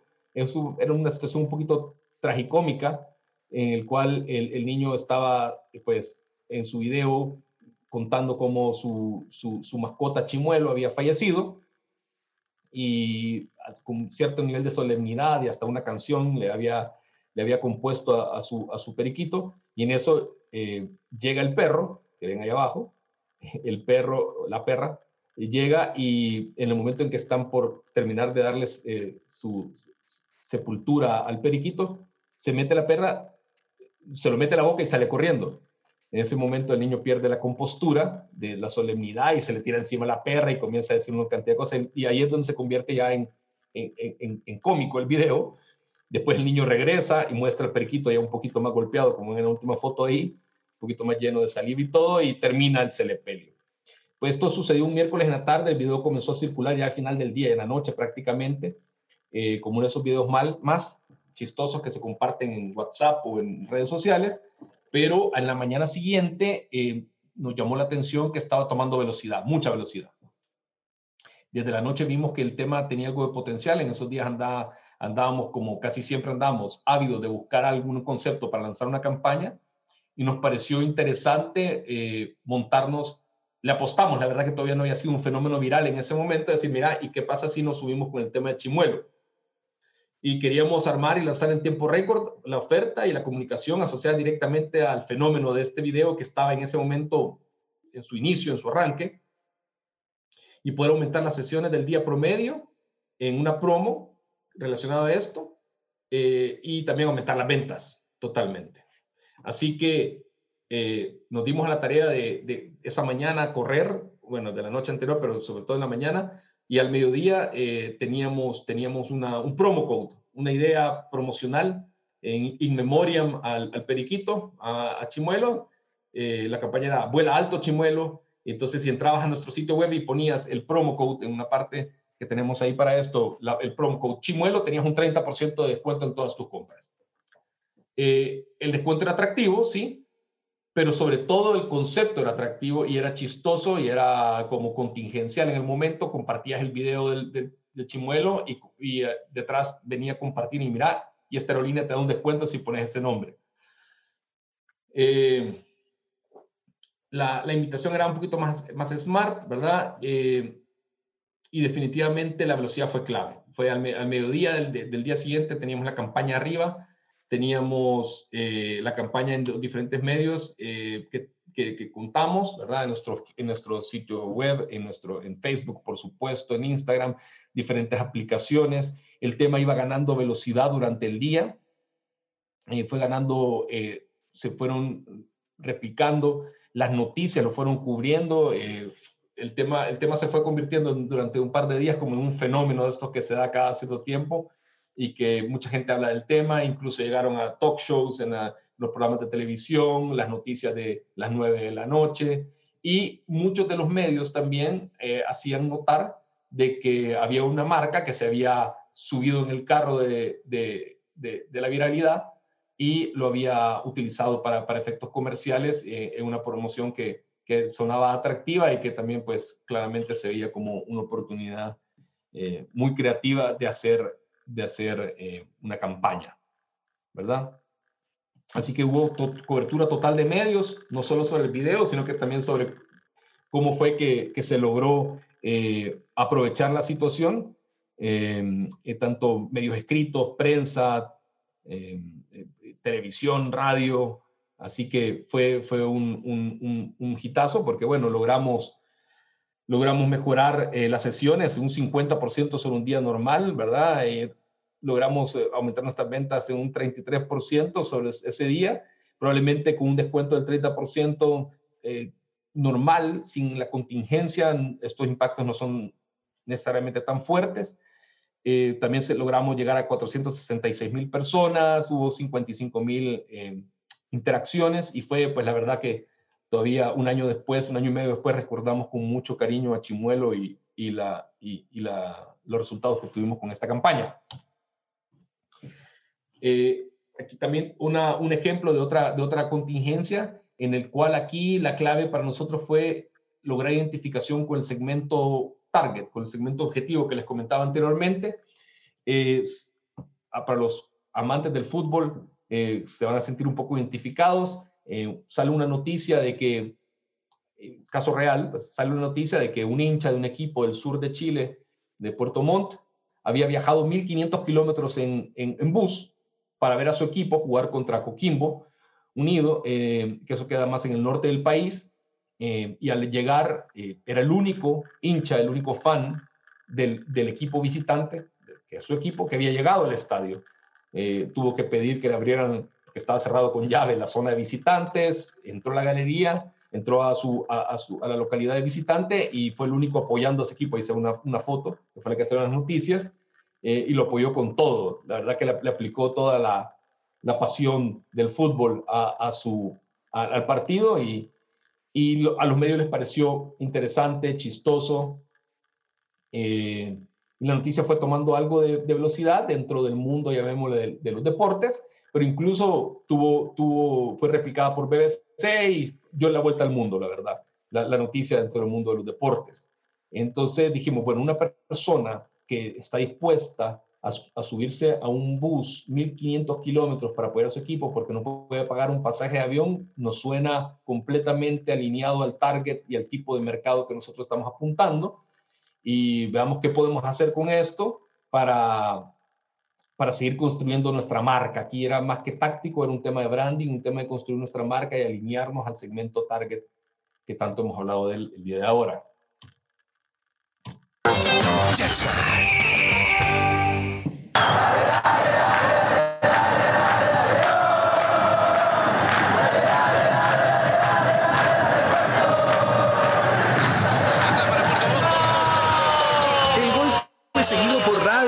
Puerto Montt, eso para todos, menos para el hincha solitario y anónimo que con este festejo se hizo conocido. La verdad que estamos muy agradecidos a ti por ese gesto heroico que hiciste. Mi misión es que los 11 que salgan a la cancha nunca se sientan solos. Mi nombre es Sebastián Carrera y soy hincha del equipo profesional más austral del mundo. Yo sigo a mi equipo a todos lados, cuando es cerca, voy en auto, voy en bus, incluso a Deo. Pero cuando es lejos, se me complica. Ir a Conce, Santiago, Calama, no es fácil encontrar pasajes baratos. Hasta ahora, porque un hincha así hay que celebrarlo. Sebastián, tu pasión no sabe distancias, la nuestra tampoco. Por eso te queremos regalar pasajes para que puedas seguir a tu equipo en todos sus partidos de visita del 2018. Y eso no es todo. También te queremos dar un voucher para que invites a quien quieras y nunca más te sientas solo, siguiendo tus colores. Felicitaciones, JetSmart. Desde hoy día dejo el boom y comienzo a tomarme el avión.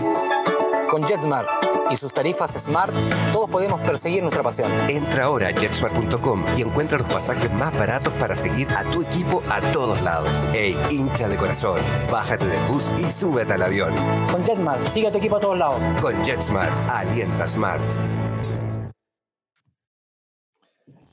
Caso Sebastián, un crack, Sebastián, por cierto. Eh, todas las, la, la, las, las, escenas del video son tomadas, no, no, es actuación, o sea, él no sabía exactamente qué le íbamos a dar o de que, cuál era el premio que se le iba a dar, o, sino que se, le filmó ahí en vivo y se, emocionó la verdad y lo ha usado, lo usó mucho tiempo, eh, pues se acercó mucho a la marca y, y, nos sirvió como un embajador de marca en este segmento.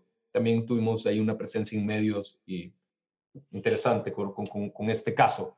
Todas estas iniciativas han sido low cost, ¿por qué decirlo? O sea, un, nivel de inversión, estos videos, tenemos una, hablando de proveedores, hemos encontrado una, compañía de producción que completamente está alineada a nuestra filosofía, a nuestra forma de hacer las cosas, a nuestros costos, que es muy, importante, y esto nos ha permitido estar desarrollando este tipo de campañas a, a, un costo infinitamente inferior.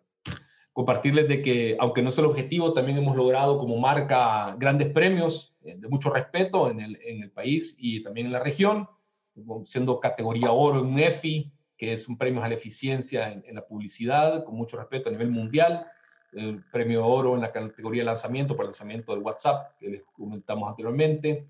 Nos dieron el e-commerce award el año pasado, como en la categoría travel, compitiendo con marcas como Falabella, como grandes, grandes marcas de retail, que hay, son las, los ejemplos que les decía que gastan infinitamente más que nosotros eh, en, en, inversión publicitaria. Y pues nos ponemos en el podio con, con este tipo de marcas y también pues el premio Grand Prix en el, en, en el uh, Festival de la Asociación Chilena de la Publicidad, que es como eh, un oro y un Grand Prix, es como la, la máxima nivel de, de, reconocimiento que se puede tener en, en, este ámbito. Así que por hincha solitario, que acabamos de, de hablarlo. Así que, eh, insisto, no es el objetivo, pero la verdad que valida un poco eh, que, que, que, estamos ahí eh, llevando la maquinaria de, de, de creatividad y de, y de marketing a, a un nivel que, que, está dando buenos resultados. Quizás cerrar con, con, con lo siguiente, eh, a, las a las empresas de, tradicionales les es eh, sumamente complicado cuando se presenta un, un, low cost en su, en su industria o en, o en su barrio. Eh, es muy probable que terminen implementando un modelo de bajo precio y alto costo. Eh, insisto, los elementos individuales de la estrategia son tan importantes, no son tan importantes como la interacción que se genera entre ellos. Yo creo que lo hemos platicado durante este webinar y, y esto quizás es uno de los mensajes que quisiera que se llevaran. Eh, que la empresa tradicional debe plantarse seriamente cuál es su mejor camino para implementar el modelo. Y mejor todavía si se hace de manera proactiva y no cuando el enemigo ya está en la puerta, eh, porque ahí las pasiones surgen y probablemente el modelo low cost solamente hay que implementarlo si lo puedo hacer bien y si lo puedo hacer para que genere plata y no solamente implementarlo de una manera más o menos, porque los resultados van a ser más o menos, porque llegó un competidor y lo quiero sacar del mercado. Esos experimentos generalmente, históricamente, no han salido bien. Y hay varias industrias y varios casos estudiados que se han dado cuenta que no fue la mejor reacción o no fue la mejor manera de entrarle al tema. Importante también, porque no mencionarlo, que la mayoría de mercados van a tener consumidores enfocados en precio y consumidores que tienden a valorar más los elementos adicionales y por ende pagar por ellos. Hay muchas industrias donde va a haber para los dos modelos, tradicional y low cost, y si pueden convivir, mejor todavía. Eh, y hay otros que no, hay otros que, la, que, la, que el mercado es más estrecho y la, la competencia y el, el nivel de, de, desgaste va a, ser, va a ser mayor. Muy importante entender eh, que cuando la, se tiene claridad en cuanto a la alineación del modelo de negocio de la empresa y el cliente target, eh, querer abarcar a todos con el mismo modelo es peligroso. ¿sí? Es muy importante, hemos hablado de conocer al cliente, dedicarme a él y no tratar de abarcarlos a todos.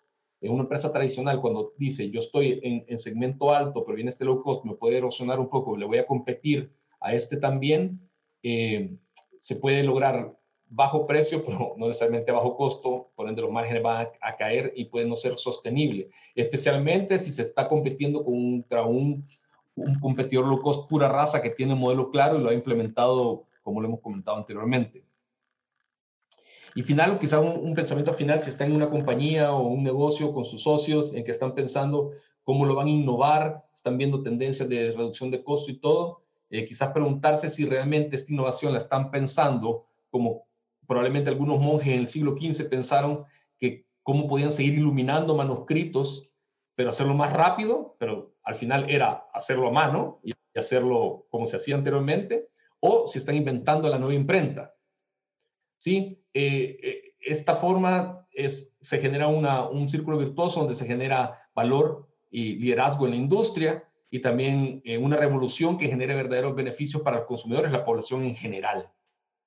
Así que no me queda más que agradecerles a todos por su tiempo. Definitivamente fue un gusto eh, poder compartir esto, que es una, una pasión definitivamente para los que estamos metidos en esto, que ha generado mucho valor, como comenté anteriormente, y no solo para, para las empresas y los accionistas, sino que también para los consumidores, trayendo grandes cantidades, millones de personas a consumir en categorías donde anteriormente no estaban. Así que muchísimas gracias y estoy con Roberto ya, que no sé si va a haber espacio para preguntas.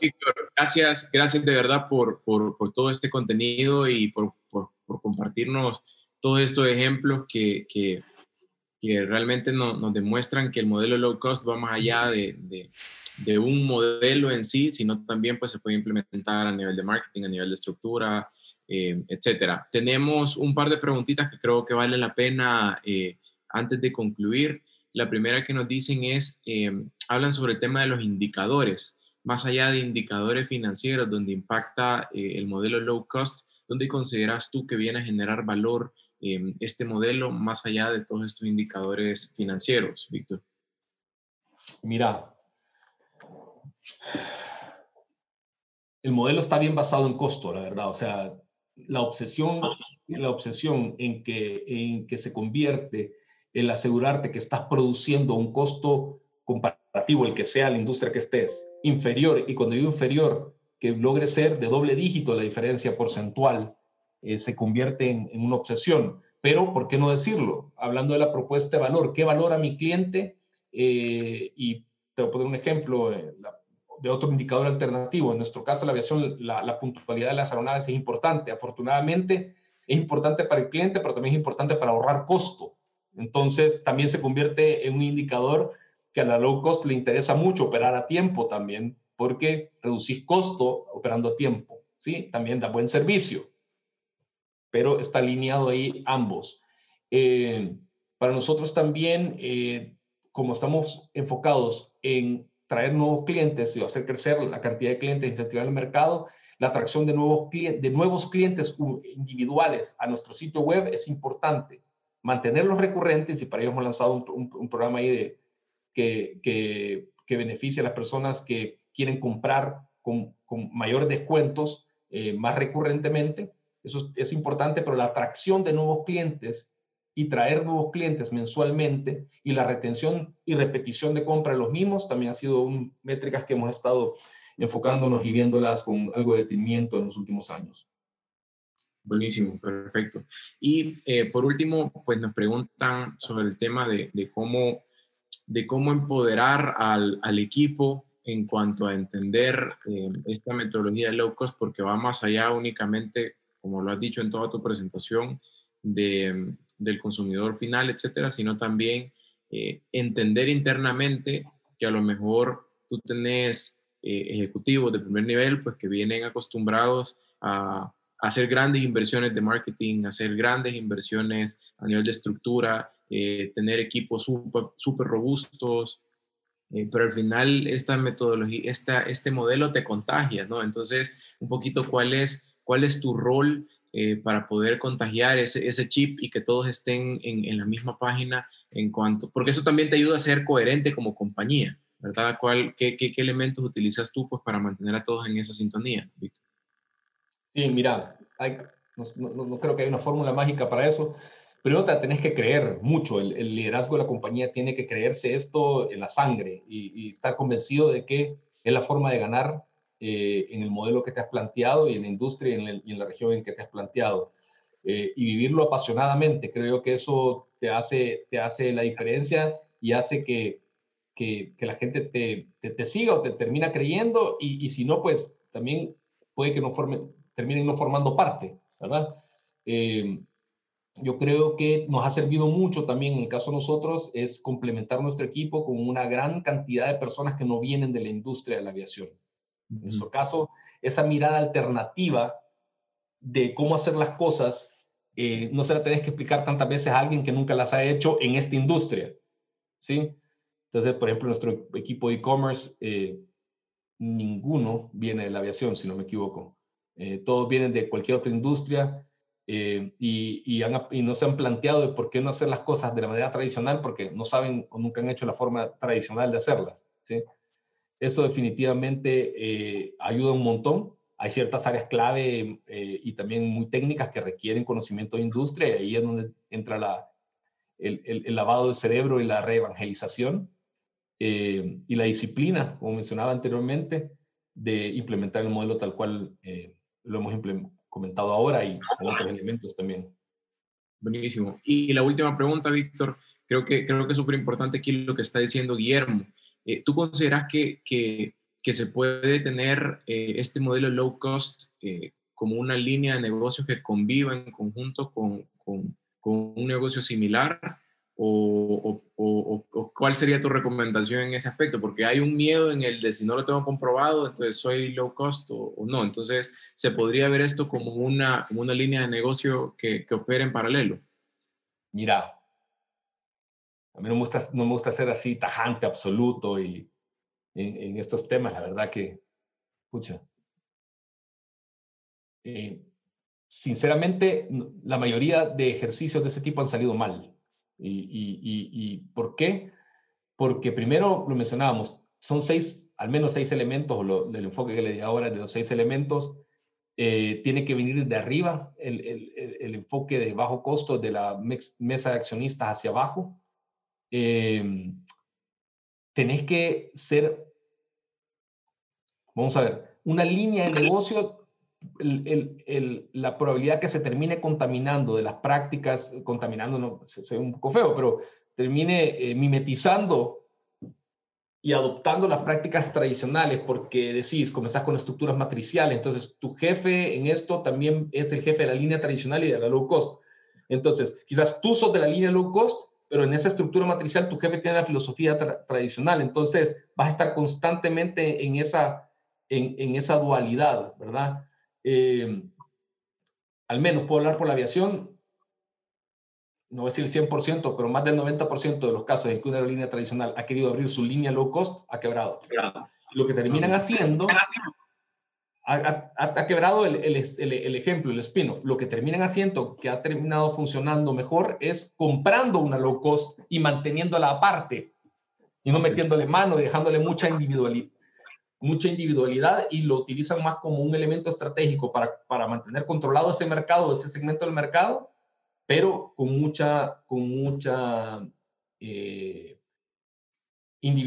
muy individual. Importante que, ese, que considero que esa unidad de negocio sea rentable por sí misma y que las famosas sinergias, que son a veces muy atractivas, pero a la hora de las horas en una fusión terminan siendo un, un dolor de cabeza enorme, eh, solo, sean las sinergias un, un, producto secundario si se dan bien y si no también, pero que el negocio de por sí sea rentable y lo puedas hacer rentable porque sí, no necesariamente porque las sinergias lo hacen, porque es tan diferente el choque entre modelos que puede ser bastante traumático. Buenísimo, perfecto. Sí, porque la operación y el mindset es total, totalmente distinto. Así que bueno, agradecerte, Víctor, por, por, por, tu tiempo, por compartir todo tu conocimiento. Eh, ahí nos estaban preguntando pues si podíamos compartir también eh, parte de este contenido. Lo vamos a platicar con Víctor y le vamos a compartir pues lo que, lo que, lo que se pueda compartir. Así que agradecerles a todos también por haberse conectado esta mañana y conocer eh, un poquito más sobre, sobre, sobre este modelo de low cost. Eh, Víctor, las puertas abiertas, esperamos que esta sea la primera de, de, muchas que hagamos en conjunto. Agradecerle nuevamente pues, a todos los, patrocinadores que hacen este espacio posible, a Backbox, a The International Business School, a la prensa gráfica, a Civi, a Viva Outdoor, a Grupo Searching. Así que gracias a todos por conectarse. Víctor, que pases feliz tarde allá en Chile. Cuídate. Gracias, Roberto, y a todos los que nos acompañaron. De verdad, muchísimas gracias por su tiempo. Honor tenerlos aquí y poder compartir con ustedes. Gracias. Gracias por escuchar este episodio de Red Sofa Networking Events. Recuerda seguirnos en Facebook e Instagram como redsofa.events. También puedes descargar nuestra app Red Sofa en App Store y en Play Store. Si quieres más información, puedes visitar www.redsofa.global.